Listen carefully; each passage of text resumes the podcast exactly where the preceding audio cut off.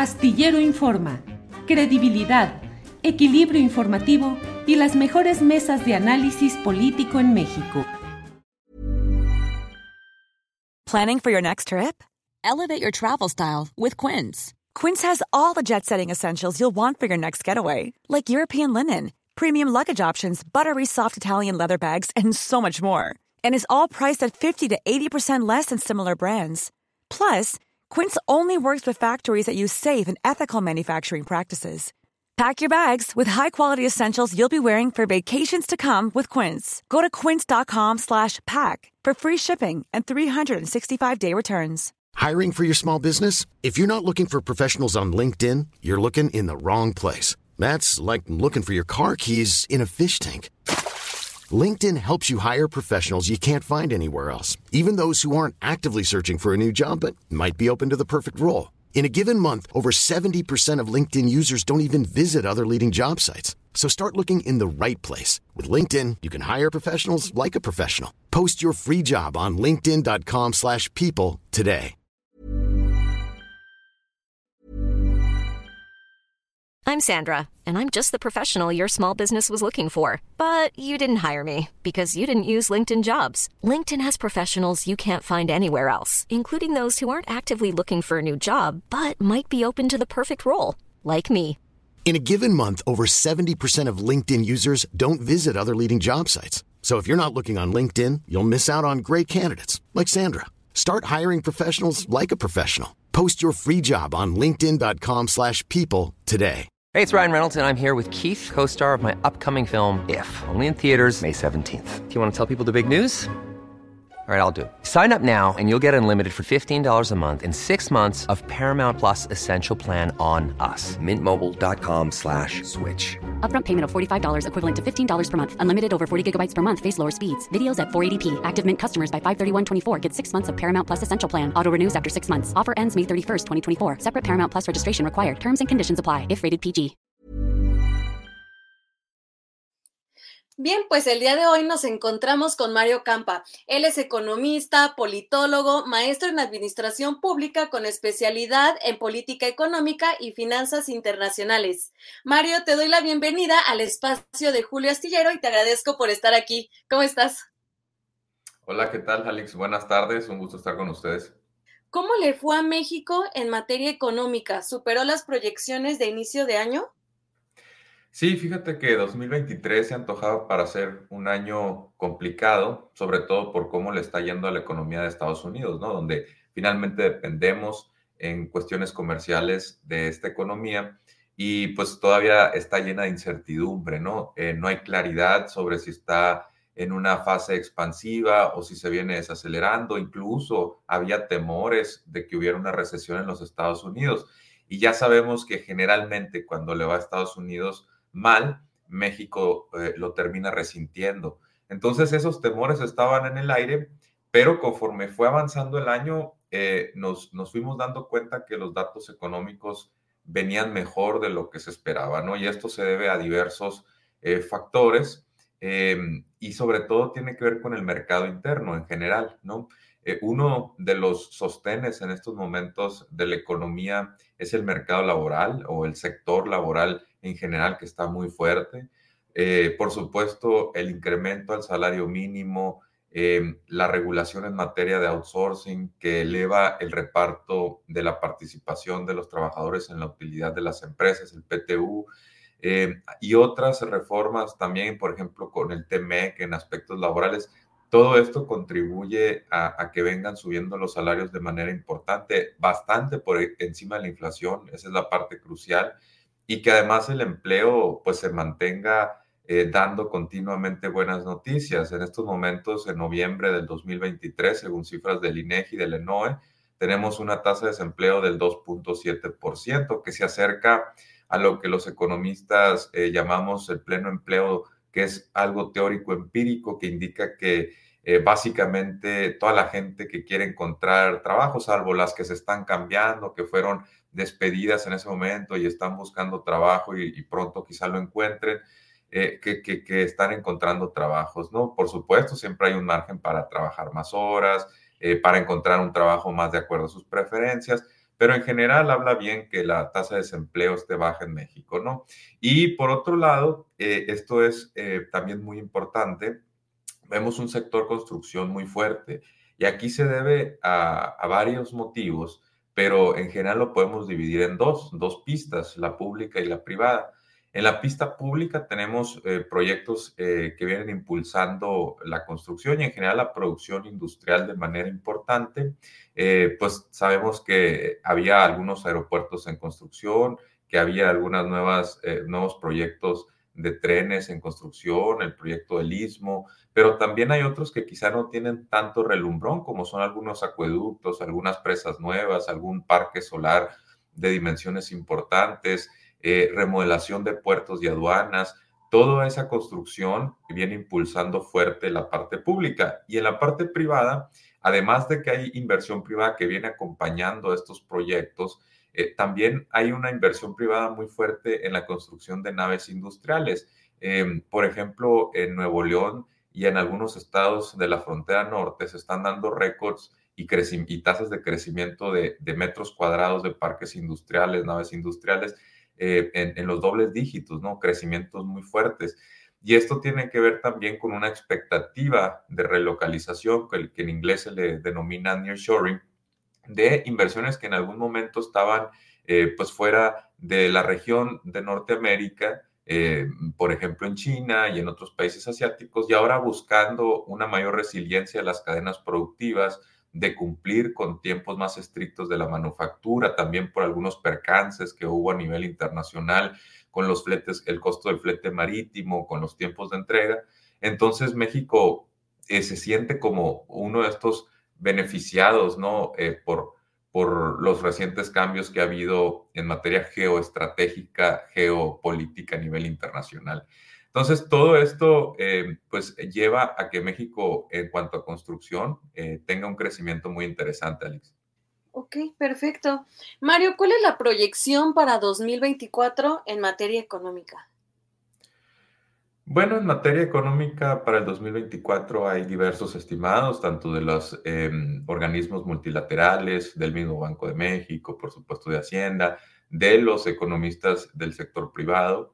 Eh, pero en estos momentos hay un consenso también en que se vienen revisando las expectativas hacia el 2024, así como en algún momento para 2023 se fueron revisando continuamente al alza. Ahora para 2024 estamos viendo un fenómeno eh, similar. Eh, por supuesto, se espera que buena parte del dinamismo que se acumuló a lo largo del 2023 todavía se extienda hacia 2024.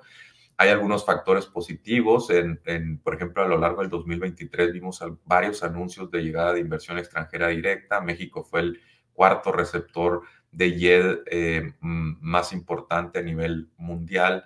Eh, y, esa inversión pues irá llegando conforme vaya avanzando el año. Por otra parte, también el presupuesto de la Federación para el 2024 contempla pues una expansión de la inversión pública, eso también puede ser eh, un, detonante de crecimiento. Y hemos visto un consumo privado fuerte a partir de lo que comentaba anteriormente, de un mercado laboral sólido y un incremento salarial en términos reales eh, positivo, eh, pues esto está brindando eh, confianza del consumidor y empresarial alta, es lo que estamos viendo en los indicadores de INEGI para estándares históricos mexicanos, es, una confianza alta tanto del consumidor como del empresario y todo este ambiente pues eh, ha creado eh, unas cifras interesantes también de crecimiento del consumo privado por encima del 5%, que para estándares mexicanos también resulta elevado. Entonces tenemos algunos algunos riesgos, eh, digamos, favorables, pero hay otros eh, que por supuesto van a estar ahí a lo largo del 2024. Eh, nombro dos o tres, uno de ellos tiene que ver con Estados Unidos, sigue, permanece esa, esa incertidumbre. Hay algunas variables que empiezan a recuperarse en los Estados Unidos y es positivo que no haya entrado en recesión cuando se esperaba que sí lo hiciera.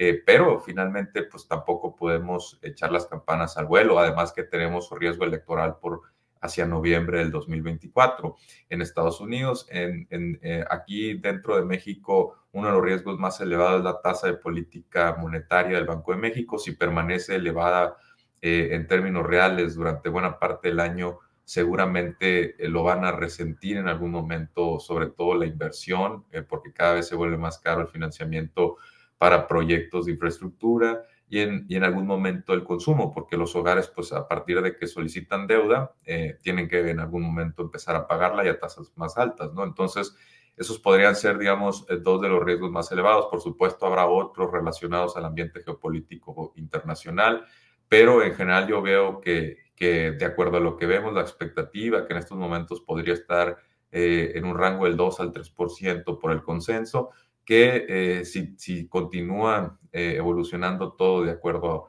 a, lo planeado y no hay sorpresas, que podríamos estar viendo un comportamiento similar a lo que vimos en el 2023, ¿no? Mario, ¿qué retos, ya mirando al futuro, qué retos enfrentará la próxima administración en este rubro?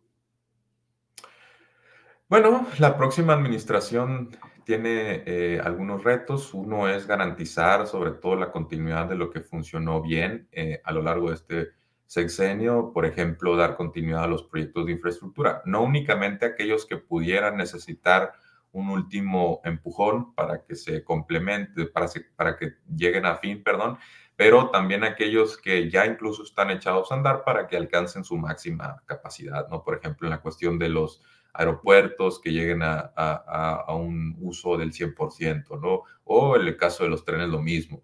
Eh, esta parte, pues dar continuidad a lo que ha funcionado bien. Eh, otras cosas que han funcionado bien, por ejemplo, es la política salarial, dar esa continuidad. Eh, garantizar la autonomía del Banco de México, esa parte es muy clara, ¿no? Otros riesgos em, que se tienen que considerar son las cuestiones que tienen que ver, por ejemplo, con eh, garantizar que las finanzas públicas permanezcan sanas a lo largo de los siguientes años. Siempre es un motivo de atención eh, el garantizar que las pensiones en particular o en el caso de Pemex, por ejemplo, que sigan operando pues de manera regular y en ese sentido pues continuar esfuerzos de recaudación si no se quiere optar por una reforma fiscal Em, de un solo momento, al menos sí durante los seis años ir haciendo pequeños, eh, grandes esfuerzos de incrementar la recaudación, sobre todo de manera progresiva. Y progresiva no quiere decir paulatina, sino que grave con tasas más altas a los, a los que más tienen, ¿no? A los que más pueden aportar, que contribuyan más. Eso sería uno de los retos. Eh, otro de las áreas de oportunidad que yo veo para el siguiente eh, sexenio es, ahora que ya hay algunas de estas obras de infraestructura construidas ya, eh, quizá haya que buscar hacia otros lados para eh, garantizar eh, pues proyectos de inversión, siempre procurando que haya un equilibrio regional como se buscó en este gobierno, con la, por ejemplo, con el impulso al sureste mexicano.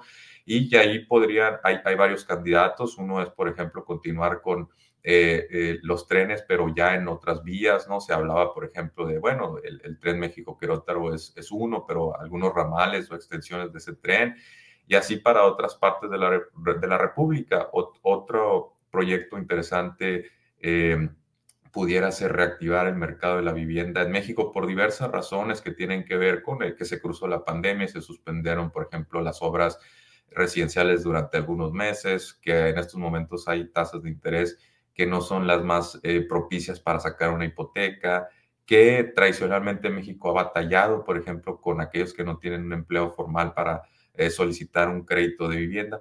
Eh, por diversos motivos, eh, también por en algún momento una mala planeación, que se construyeron casas en zonas muy retiradas de los centros de trabajo, casas particularmente del Infonavit, todo eso y, y, que no se ha impulsado, por ejemplo, un mercado real de arrendamiento, ¿no? Planeado, controlado, etcétera todo eso pudiera, eh, eh, digamos, darse un giro de tuerca para en el siguiente sexenio dar un buen impulso a la vivienda en todo el país, en particular en aquellas zonas más rezagadas, ¿no?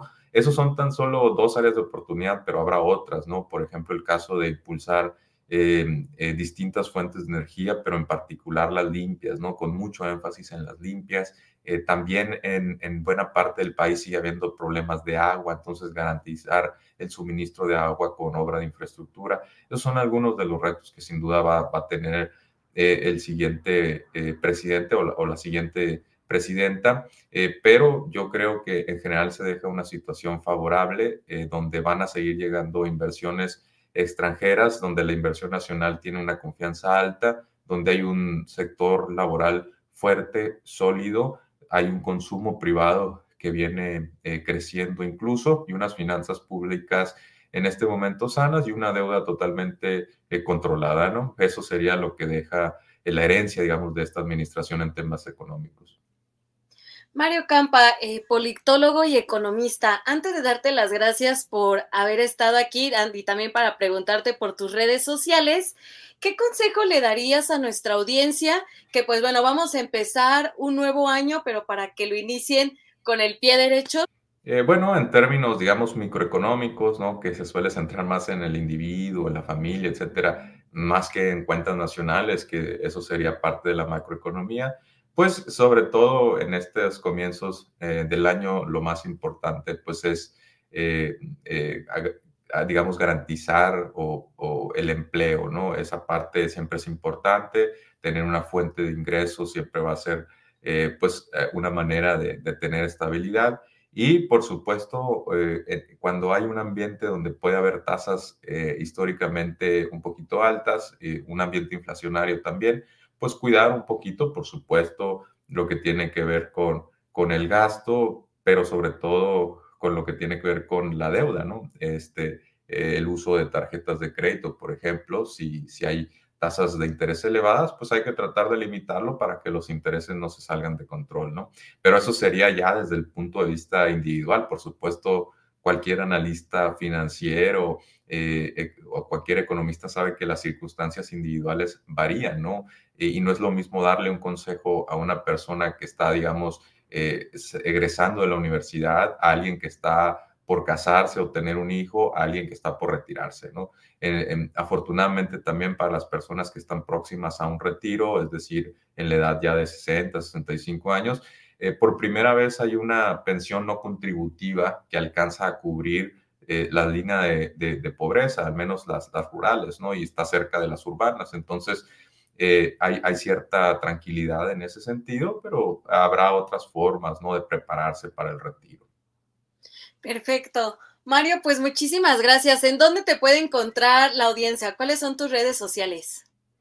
Eh, me pueden encontrar en X, en la red social antes llamada Twitter, bajo la arroba Mario-Campa, como dice mi nombre, nomás con un guion bajo, como están viendo en pantalla. Y bueno, pues Alex, agradecerte eh, la entrevista y desearle a la audiencia un, buen inicio próspero del 2024 y que sigan pues eh, pendientes, que siempre hay algo de noticias en el panorama nacional e internacional, ¿no? Mario, muchísimas gracias por habernos acompañado y te mandamos un abrazo muy fuerte y que tengas un muy buen inicio de año. Gracias, Mario. Igualmente, hasta luego, hasta la próxima. ¿No se merece tu familia lo mejor? Entonces, ¿por qué no los mejores huevos? Ahora, Egglands Best están disponibles en deliciosas opciones. Huevos clásicos, de gallina libre de jaula y orgánicos de Egglands, que ofrecen un sabor más delicioso y fresco de granja que le encantará a tu familia. En comparación con los huevos ordinarios, Egglands Best contiene la mejor nutrición como 6 veces más vitamina D, 10 veces más vitamina E y el doble de omega 3 y B12. Solo Egglands Best. Mejor sabor, mejor nutrición, mejores huevos. Visita egglandsbest.com para más información. Hola, buenos días, mi pana. Buenos días, bienvenido a Sherwin Williams. ¡Ey! ¿Qué onda, compadre? ¿Qué onda? Ya tengo lista la pintura que ordenaste en el ProPlus app. Con más de 6.000 representantes en nuestras tiendas listos para atenderte en tu idioma y beneficios para contratistas que encontrarás en aliadopro.com. En Sherwin Williams somos el aliado del PRO.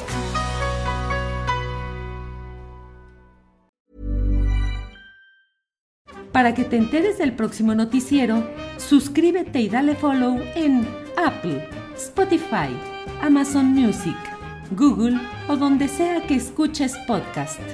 Te invitamos a visitar nuestra página julioastillero.com.